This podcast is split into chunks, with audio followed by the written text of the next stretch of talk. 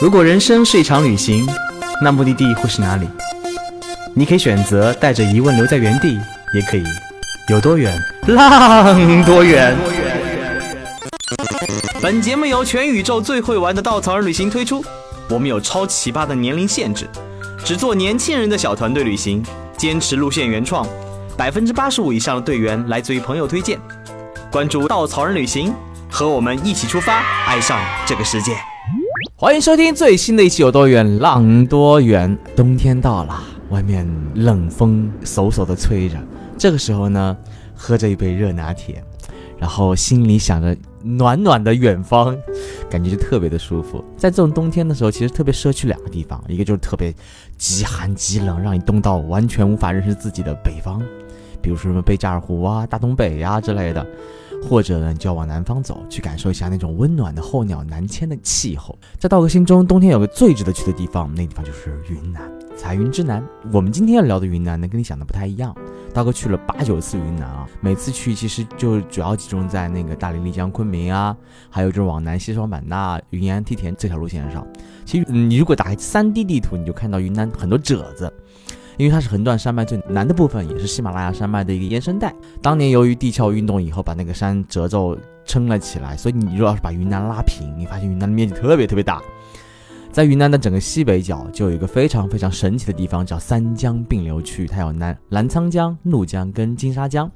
三条江呢，在整个东西宽不到几十公里地方，三条大江整个划过山谷，冲向中国的东边跟东南亚。形成了非常重要的，也是世界自然遗产这片区域。你想象一下，人走在一个几千米的山谷之间，下面的江水滔滔的奔流而去，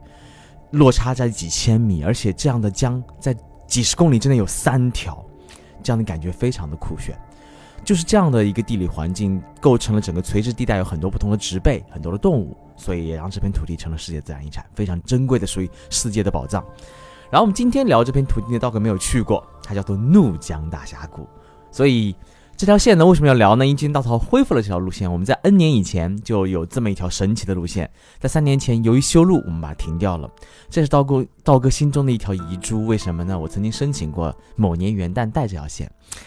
然后呢，因为我们要做活动，道哥被二货老板留了下来做主持人，于是我就没有去成。结果第二年路线就停掉了。这种内心的顽皮，嗯嗯，二号老板，你没有听这期节目对不对？好，我们今天请来两位嘉宾呢，一位是立马要前往这条路线做今年首发的领队大王，然后同时他也是曾经去过这条路线的队员，另外一位呢是 N 年前带过这条路线的永远十八岁的婉婉恨婉。Hello，大家好。Hello，大家好。总算轮到我们说话了。哎，所以。N 年前去怒江的感受是怎么样子？因为怒江它其实是一个我们把它称为一个人神共居的地方。大家很多人都不知道，在当年基督教传进中国的时候，由于嗯政府管制嘛，所以基本上他们只能在云南这种当时偏远地方传教。所以在整个山谷里面有很多很多教堂存在，所以被称为什么人神共居的地方。你当时去有这种感觉吗？嗯，肯定有，因为当时这条路线的名字就叫人神共居的地方。然后在那之前，其实我对怒江也没有太大的感觉，只知道它在云南的一片就是一小块地方。所以因为这条路线就是去带队，我才认识了这样的一个怒江这块地区。而且你说都已经说了 N 年前嘛，也知道我们 N 年前的带队风格其实都是土嗨型的。所以我在嗯，就是这次这次要我录节目的时候，我回想了很久，不断的让我一定要从。嗯，对印对怒江印象只有两个字的喝酒上面去把它撇开来说，哎，怒江背后到底是什么吸引着我？不用什么半一套。是真的很难，因为还要面对道哥，我还想着要跟道哥在那边讲着，一讲到怒江，我就想到，虽然他没有去过，但他隐藏了一个事实，就是他非常了解那边的一个习俗，那个习俗就叫不是喝，叫三江并流，是非常有文化的在喝。哎，真的三江并流，我曾经听说这个词的时候，我心中有一种，嗯，因为我看到过领队们怎么喝三江并流，我真的以为三江并流是一种非常。非常让我嗯的那种喝法，结果了解了以后，人家的喝法其实挺文明的呀，不就三个人一个碗里喝酒吗？是，这真的是一个当地的文化，当地还有叫同心酒，就其实，在少数民族多的地方，他们喝酒文化应该也就大部分其实还是比较的强烈的，但说好不要说这一块的嘛，所以我抛开这一块，刚刚回到我们说的，就是关于就是人神共居的这件事情，其实真的印象非常深刻，哪怕到现在，呃，你让我回想很就是脑子里面很共振的一瞬间，我可以告诉你很清楚的是那一次我在就是我第一次去怒江，就很巧很巧碰到了圣诞节，而且我们是在我们的行程正好安排在就是一个教堂里面去听他们的合唱，那一晚是圣诞夜。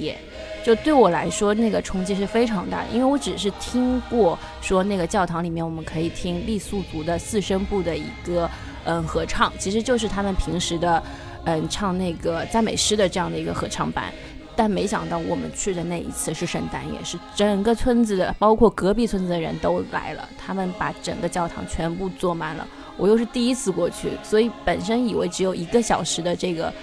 就是活动吧，我们安我们叫做活动安排嘛，唱歌跟他们互动，只有这样的一个小时，结果变成了我们前一个小时都坐在他们人群当中的第一排，一句话都不敢说，也不敢去冒犯，也不知道会发生什么，就坐在那边。到最后，他们是真的是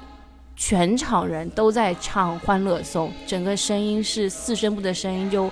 共振到就是在那个教堂的顶端，那个耳朵的证明，我可以，你让我现在想，我现在还非常清楚。而且这个画面本身，你想象一下，嗯，其实少数民族的人，他们往往是在这里生活的村民，他们其实前一刻还在田地里农耕，对，下面背着锄头，穿着傈僳族的传统衣服，就进到这一个，嗯，在峡谷里面，在山间，在山腰上的一个小教堂。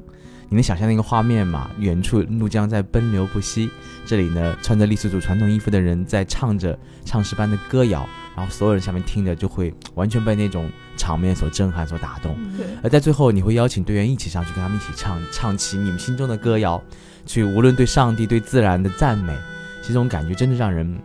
怎么说啊？没有去，好难过。对，而且我觉得这种就是别人说的感觉和自己在现场的感觉真的完全不一样。就是我其实，在当时我还我连领队都不是，我那个时候还是一个小队员。然后大概在去我去怒江前，大概可能就三个月左右的时候被。上一个领队安利说：“哎，怒江这个地方怎么怎么赞，说可以听到好听的这种四声部合唱。当时其实哪怕到我们去那个六库的那天下午，在车上，领队给我们分组，说你们每个小组要准备自己的歌。我当时内心的 OS 就是：呵，还要我们表演节目？看来这个东西很无聊嘛，需要我们撑场。然后当我们真的到了那个小教堂，就长得很破，门口是一个篮球场，然后那个有。”灯光也有点昏黄昏黄的，然后就是一些破椅子，然后我还想，嗯，这真真的不怎么样，然后，然后，然后啪啪打脸，这个那些就是当地的村民们，就是你可以看得出来他的脸色，其实就跟当地的农民一样，就是非常质朴，然后甚至有这种阳光晒过的这种。肤色还比较黑，然后有皱纹啊，然后怎么样的，脸脸很质朴，然后穿着这种盛装的非常色彩明亮的这些傈僳族的服装，然后在教堂的前面站成一排。当他张口的那一瞬间的时候，我就天籁。再也合不上我的嘴了，就一直就是感觉已经穿越到了一个异次元的空间里面。哎，我想起了我们另外一条路线，我们高加索路线当中，我们会在格鲁吉亚安排那个国家唱诗班的几位非常雄壮的大叔。这个唱诗班呢，其实它是世界非物质文化遗产，也是被保护的一个东西。然后我们请到了这个唱诗班，专门请这几位大叔给我们唱歌。唱的那赞美诗，当他在那个教堂旁边的教室里面，就你看，你进去看，哇哦，好雄壮，虎背熊腰的几个大叔，穿着非常的西装笔挺，或者很休闲的样子，在面前站开一排，你家想哈，能怎么样？他们声音一唱出来，一瞬间，整个人就融化掉了。对对对。而且他声部起来以后，然后你闭上眼睛，陶醉在那种音乐当中，没几分钟，所有人开始哭。我不知道为什么音乐有这样的魅力和魔力，能让你沉醉其中，让你无法自拔。对，那个高加索的那个唱诗班，我也去过高加索路线也听过，但是我觉得就是回想起来，傈僳族的那个是完全不一样，就是更原始、更自然。对他们唱唱唱这个四声部的方式是用唱民歌的方式，嗯，就是纯粹从嗓子里面吼出来的那种，然后用着傈僳族的语言，然后唱着熟悉的欢乐颂，哈利路亚，对。就大王，你刚刚讲的时候，又把我拉到了当时我带队的那个代入感。所以不只是喝酒了。嗯，是呢，是呢，因为我当时就是作为领队，要大家去组织，组织大家要去分组，要去唱歌。而且我我想，我想那个时候是第一次嘛，因为第一次其实我也不知道会发生什么事情，没想到第一次又碰到了那个圣诞夜，圣诞夜，所以当时就就。到了那个场，我就发现完了，我们刚刚分的组好好像要表演的东西实在太 low 了，因为人又一下子变了众多，全部挤满人，然后又加上就是他们实在太震撼了，然后我们当时就在想到底唱还是不唱，就真的很纠结。而且其实我那个时候第一次去是一二年了，一二年去之前，其实我们的当时的产品还有跟我们打过预防针，就是说这地方它其实已经慢慢的开始变得不太一样了。嗯，你看商业化了，就是因为我们找的当时找的这个教堂，说是已经是相对比较的小众小众一点的，但他们依旧其实是一个合唱团，他们平时也会有定期的要去练习唱歌的这样一个呃活动，他们还是要出去表演的。但慢慢的，因为我们的到来，其实有一点点不一样了，所以也说就是。我们去也去唱一首歌，跟他们互动，他其实这样的感觉可以让他就是更多的是人与人之间的交流，而非仅仅说是哎我付个钱来表演。所以我们当时其实也很努力说要打造这样的氛围，但结果到那边去发现完全不是这这样子。所以所以后面，因为我当时有跟那个嗯，他应该是合唱团的团长，我有跟他说我们也会做一些准备，有做一些表演。其实我后面就后悔说这话了，因为当他们都就是基本上他们前面都在祷告。都在做礼拜，然后再忏悔，然后开始唱歌。唱完之后，我我真的我们就一直在想，我们要不要唱？我们要不要唱？真的有一种就是差距太大了。但他们后面非常郑重的邀请我们说，听说你们也带了节目，就导致其实那个时候把我们每个人的这样的一个就是气氛都点燃，大家。虽然准备的歌非常简单，但我们每个人都非常非常认真的在上面，就想好不容易在这里，我一定要表现一下，就是就是至少我们从大城来不能太丢人吧。就所以那个时候他们说你们听说你们从上海来的，要不唱一首世博会的歌？所以我们很努力的在那边唱了一首世博会的歌。然后后面实在其实后面没有想到什么是世博会的歌，我们就唱了一首《北京欢迎你》，实在很努力很用力了。然后还让我们的一个代表上去发言了，把把他的感受。来到这里的感受去做了一个回应，他非常认真在上面自由发挥，而且他唱完之后，我不知道大王还记不记得，就是等他们所有的就是呃那个欢乐颂啊这些都唱完，他们最后还要邀请我们到那个门口的那个很小很小的操场，对球场上面，大家一起在那边跳那个手舞，真的很欢乐。所以那晚上，因为村子。在半山腰，所以等于说你晚上还要再开车，就是星星点点的等这在这个夜夜空下面，在盘山回到怒江边。我们当时住在怒江边的就酒店里面，整个那个过程，我跟队员都没有说话，因为大家脑子都是胀着的。但是就好像仿佛车子里面还一直回荡了那些歌，就整个人的给你的感觉就是。被他们完全完完全全带跑了，而且这才是我们进怒江大峡谷的第一天，所以这个起点相当的高，整个后面就基本上大家都沉浸在了一个说这个片土地、这个峡谷太太特别的一个状态，不断的往里面深入，再继续感受里面的人生共聚的地方，因为傈僳族只是一个开端吧。嗯，而且我当时记得我看这条路线的各种介绍，包括带队指南，其实这条线。呃，怒江峡谷三百多公里长，在整个云南地带尤其通车的地方，然后那条路呢非常的艰难，我记得开进去时速也不能超过四十公里，嗯，所以基本上这条路线就是车程长，住的差。是，然后很艰苦，我记忆当中就是这样的一个状态。但是为什么我对这条线充满了好奇？就是因为它是一个未曾涉猎的一个地方，而且未曾涉猎的一个环境，在一个中国的少数民族，而且是一个几乎在其他地方看不见的少数民族，他们信奉着上帝，信奉着基督教，而且他们的方式是中国化的那种，自己有自己的劳劳作，自己的生活状态，用着自己的语言、自己的方式去信教。在这个里面呢，还有其他的民族，还有其他的宗教信仰在这里，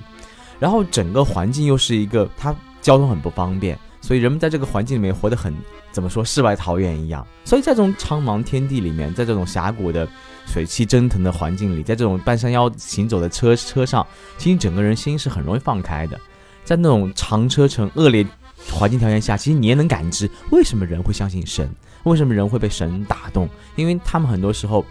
自然对人的影响是非常非常巨大的。当我在这种恶劣环境下生活的时候，只有把信仰寄托在神身上，才可能让自己活得更简单、更幸福一些。所以再往里面走，又遇到怎样的故事了呢？要说杨杨村长了吗？另另外一个非常典型的少数民族代表，他是怒族人，也是我们在路线里面最最艰苦的一个晚上。呃，因为那天晚上是住到杨村长家里面，杨村长呢又是桃花岛上的村长，所以他整个给给你带来的这个感觉就是很神秘。所以桃花岛是呃再往里面走一个叫丙中洛的地方，对，它的一个村子，对而且这个村子呢叫桃花岛，它其实真的是在怒江的对岸，我们要经过一个吊桥，然后到那个像一个世外桃源的小小岛上，对叫桃花岛，对所以桃花岛岛主就是村长，就是杨村长。对，嗯。哦，桃花岛岛主感觉真的是。我们进入金庸的世界里了。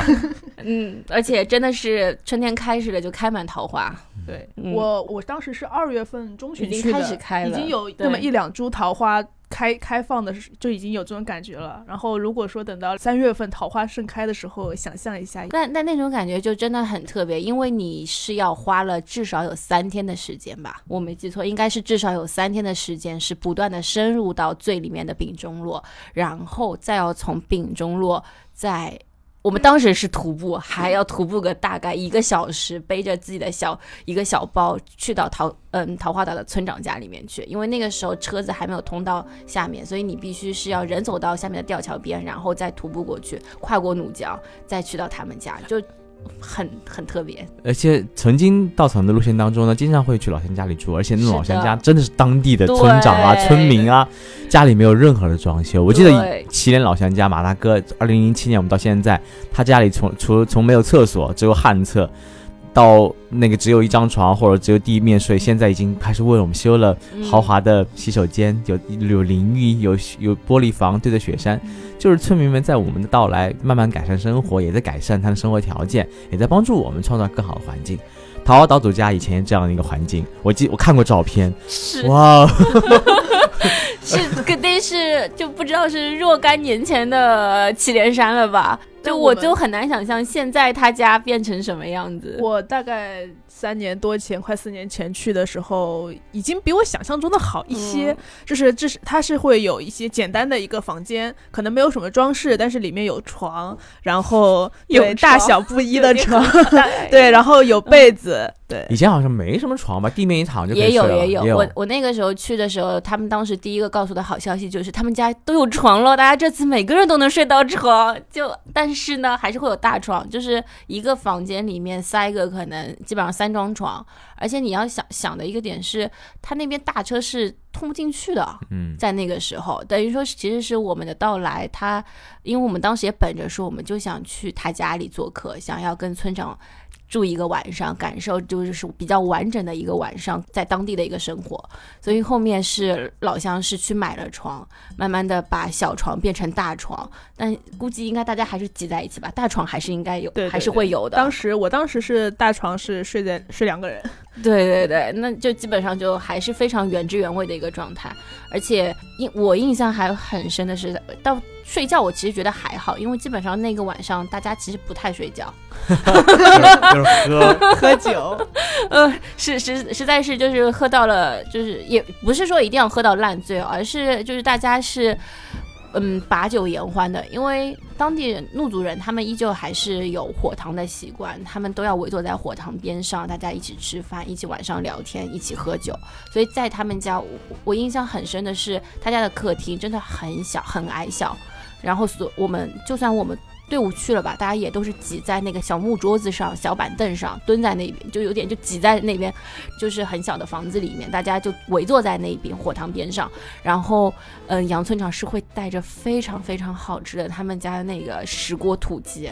然后炖在那边，你看着那锅鸡上面放的那个油色，你就会觉得哇，相当美味。然后再加加上就是最新鲜的蔬菜啊这些，因为这些东西对他来说是他们当地最最怎么讲最最朴质的东西，也是把他最好的东西拿出来给我们吃。但最后但在我们城里人看来，那真的就是。美味就是原汁原味的美味了，野野野味吧，有点算是。然后吃是一方面，吃完之后就开始要喝，而且他那边有很多种酒，嗯，那边不喝三江冰流了，不喝三江冰流。呃，杨村长会带着我们先喝有，比如说有一个先是给妇女月子喝的酒，其实它就是有点像酒酿一样，鸡蛋然后加着那个他们的白酒煎煮，其实还蛮好喝的，暖胃，开始暖个身子，然后再喝他们的有个酒叫霞拉，那个酒吧，就说起来这个。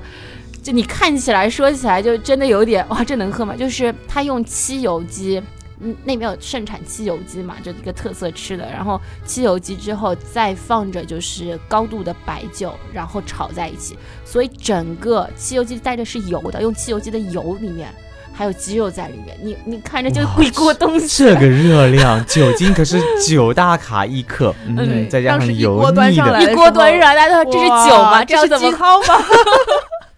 对，然后再再再喝这个。喝完这个，然后杨市长还会，哦，也不是杨市长了，是 杨村长，脑子里都是杨市长。杨村长还会把他的，再把他自己酿的，就是包谷酒，就是玉米泡的酒啊，就高度白酒吧，再拿出来再喝。喝完最后还要再喝啤酒，就是说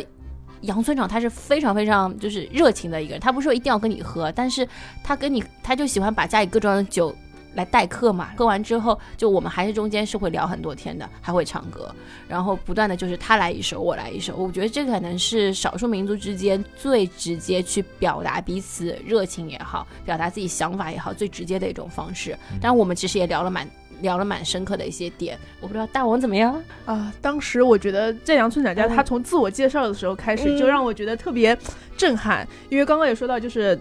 那个怒江这边是有怒族的嘛，怒族也才，所以杨村长是一个怒族的村长。嗯，然后他自己说，我是一个怒族人，但是我信的是藏传佛教。嗯，然后我老婆是藏族人，但是他信的是天主教。然后当时我的呵呵脑子里面就已经各种神在那边，搞不太拎清这边到底是一个什么状况了。对，然后而且但是很神奇的就是呢，他们哪怕就是可能同一个家里面。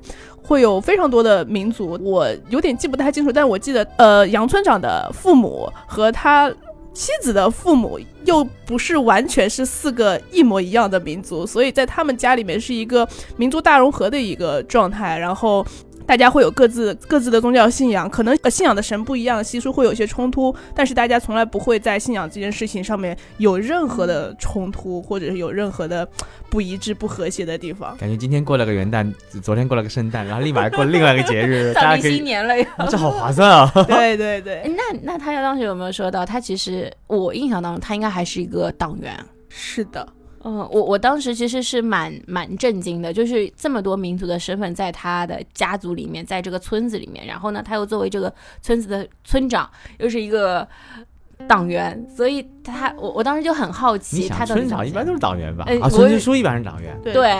嗯，他当时好像还是有去到六库还是哪里去外面去工作过一段时间，企业还是政府里面工作过一段时间，然后最后觉得哎，我要回到村里面。对他其实年纪不是很大的，也就三四十岁的样子，还蛮年轻的。所以我我们当时去的时候，我也有问过他，我说他为什么想要来接待我们？因为这种大家都会一经常来问他。为什么接待我们又要为了我们买这么多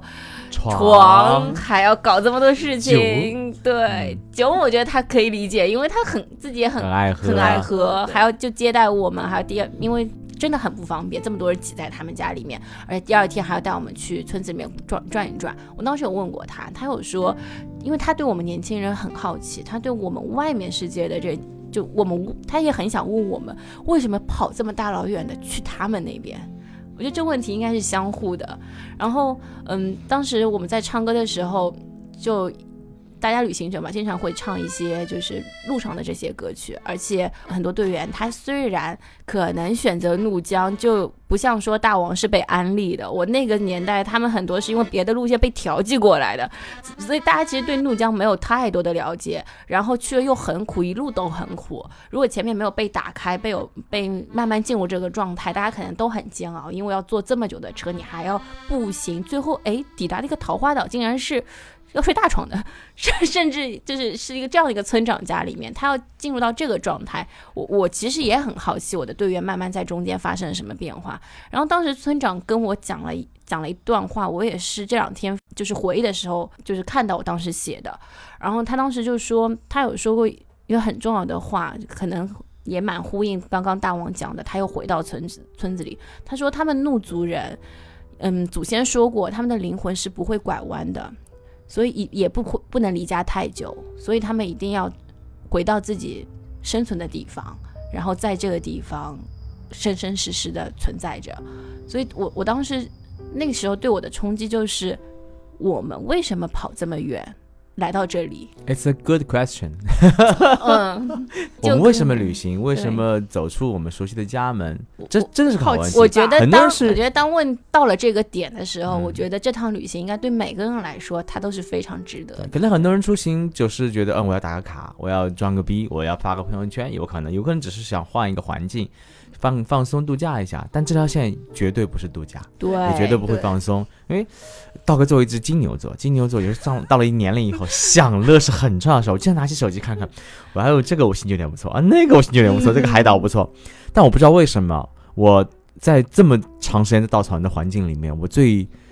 心中泛起涟漪，最想去的两个地方，一个是国境之南这条线啊，一个是怒江大峡谷这条线，都在云南。这两条线的照片呢，你看上去很艰苦。你看上去就是很不轻松，车程又长，住宿又不好。但不知道为什么，我每次看这两条线的照片，看到里面的文字，看到里面的故事，都能激发起我对这个地方的好奇，都能激发起我想去跟他们融在一起，看到他们的笑容，去感受这片土地为什么能给他们那么简单幸福那种好奇心。我觉得旅行让我为什么出门，可能很多时候我想放松一下，但有的时候我真的只是想去看看不一样的东西。这种不一样能让我换个视角看待世界，能让我用更包容的心去对待世界，这是我想出去的原因。因为他们生活的环境是我们未曾经历过的，可能我们眼中他们的苦、他们的难、他们的不方便，在我们眼中是哇，我们可以点外卖，我们可以随时用地铁，我们可以怎么怎么样，在那边可能很不方便。但是他们能在这样环境里面过得可能比我们还简单、很幸福，为什么我们不可以？我觉得其实，在杨村长家里面有有一个画面，其实我一直。印象很深刻的就是当时晚上我们围着他们的火塘。呃，村长家的那个火塘，在那边聊天的时候，然后我往这个厨房的这个窗外望去，正好是他。其实厨房已经还是在那个年代，我去的那个年代，其实厨房还是很破的，都都是用木头搭建的一个小木窗子，然后上面甚至有这个常年在这边生火做饭的一些油污，有一点泛黑又发亮的这种感觉，反着这个厨房的灯光，然后外面一株桃花。斜斜的插过来，很有国画的这个意境。再往远处看过去，是隐隐约约能看到的，就是怒江对面的那个丙中洛乡山后的后面的那些山。隐隐约约的山峦下面是星星点点的万家灯火，就是这样定格的一个画面，我印象非常深刻。就是我觉得一路走来，虽然我是被呃其他领队跟我说这个地方多么多么好，多么多么特别，一路安利过来，但一路其实还是在从可能从第一天在那个六库的那个唱诗班开始，就已经在不断的超越我的预期，包括。沿途，不管是跟我们自己的向导，还是可能哪怕路边吃饭的当地人和热情的当地人，都不停的在充实我的这个心。然后在那一刻那一晚上，其实是到了最深，在怒江大峡谷最深处的那一晚上，再往外面看过去的时候，感觉哎，我真的有一种出世，就是。远离人世的感觉，跟跟在上海这种都市里面的生活完全不一样，仿佛已经穿越到了一个另外一个空间、另外一个时空的这么一个感觉在里面。而且这峡谷里面好多我们的老朋友，像我们向导安安洛，然后跟了我们很多年，包括这里面还有一个费城叫栀子罗。它也是当年因为好像是地震还是泥石流，大家放弃这个城市。对，据说是有泥石流灾害。对，但是呢，现在有越来越多人回到这片土地上，在重重新生活。这边费城也开始慢慢恢复它的一个生机，所以你能看到这段峡谷里的历史变迁。所以这条路线本身，其实三年以后我们在恢复它的时候呢，我们改变改了很多。我们让大理跟那个腾冲的住宿变得更好。我们在六库已经住了希尔顿花园，然后但是我们依然保留杨村长家。呃，听探路小伙伴说，他家里已经改了不少了，已经那个 墙面也刷过，然后那个床板更干净，然后房间变得更大、更宽敞。但是我们相信，那一晚一定是你最难忘的。在那个画面上，你看到那个烟雾缭绕的厨房，灯光灰暗，一只桃花深深深在里面，远方星星点点，下面怒江峡谷的水在远远的奔向远方。这画面，我相信你一辈子都不会忘记它，不会忘记这些人。在这片土地上，那种简单的笑，那种跟跟神相处的环境，那种跟自己不同民族的人生活在一起，那种问着你们，你们为什么来这里？那个简单的笑容，我相信这也是旅行给我们带来的感触吧。这条线本身呢，你说多美吧？其实很多人去过也就那样，也就是那种嗯，风景还不错，还可以。但是我相信，在慢慢的深入峡谷的过程当中，当从六库。呃，一直开往丙中洛的这条路上，当你跟不同的民族相遇的过程当中，你的心是一点点放开，一点点打开，一点点被这波涛汹涌的江水冲击冲击开来。对，好了，再次感谢大王跟恨晚做客，也欢迎大家跟我们一起前往这片人神共居的土地。谢谢大家。拜拜拜。